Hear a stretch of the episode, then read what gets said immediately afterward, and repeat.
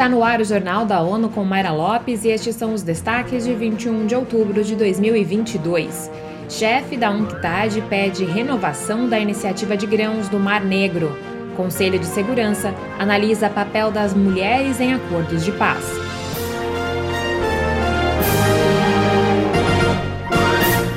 A Conferência das Nações Unidas sobre Comércio e Desenvolvimento defende a renovação da iniciativa de grãos do Mar Negro, afirmando que o acordo é essencial, principalmente para os países em desenvolvimento.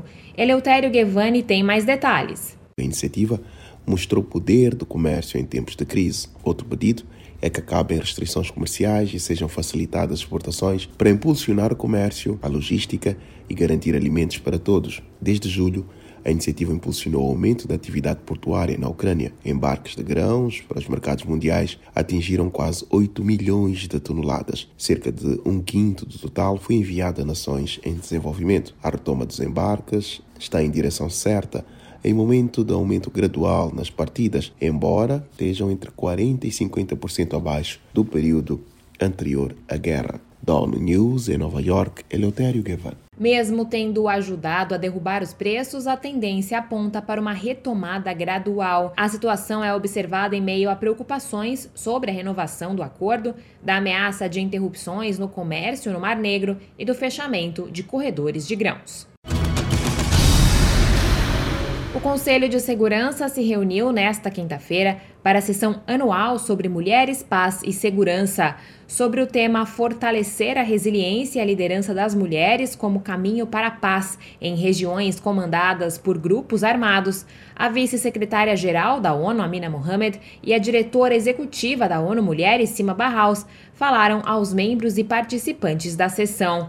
Amina Mohamed abriu a reunião, destacando a importância da presença feminina na construção de sociedades mais resilientes e no desenvolvimento sustentável, bem como a inserção de políticas de gênero nos acordos de paz.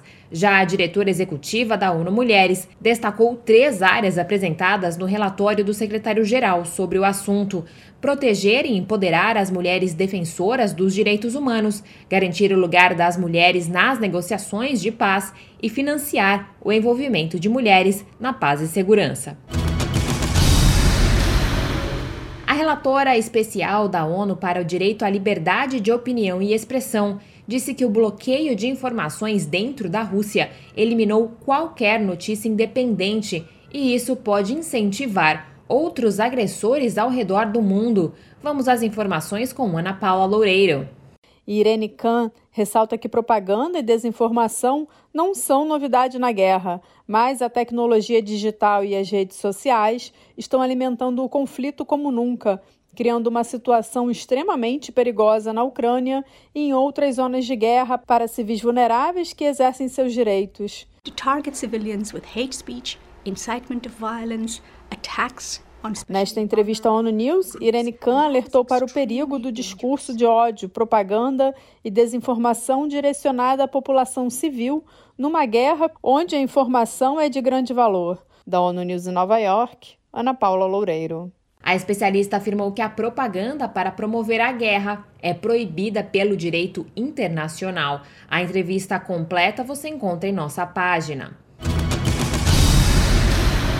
Com mais países buscando alternativas nucleares para lidar com a mudança climática e a segurança energética, a Agência Internacional de Energia Atômica publicou um novo relatório sobre perfis de energia nuclear de diversas nações. O documento busca mapear o status e desenvolvimento de programas nacionais em todo o mundo, bem como apoiar o planejamento eficaz tomada de decisões e implementações de programa, garantindo a operação segura e econômica de usinas nucleares.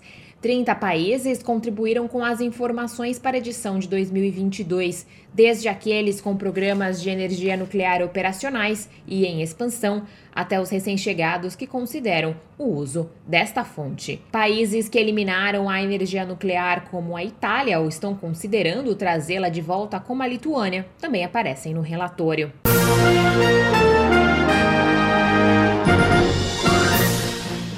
Esse foi o Jornal da ONU. Confira mais detalhes sobre essas e outras notícias no site da ONU News português e nas nossas redes sociais. Para nos seguir no Twitter, acesse arroba ONU News.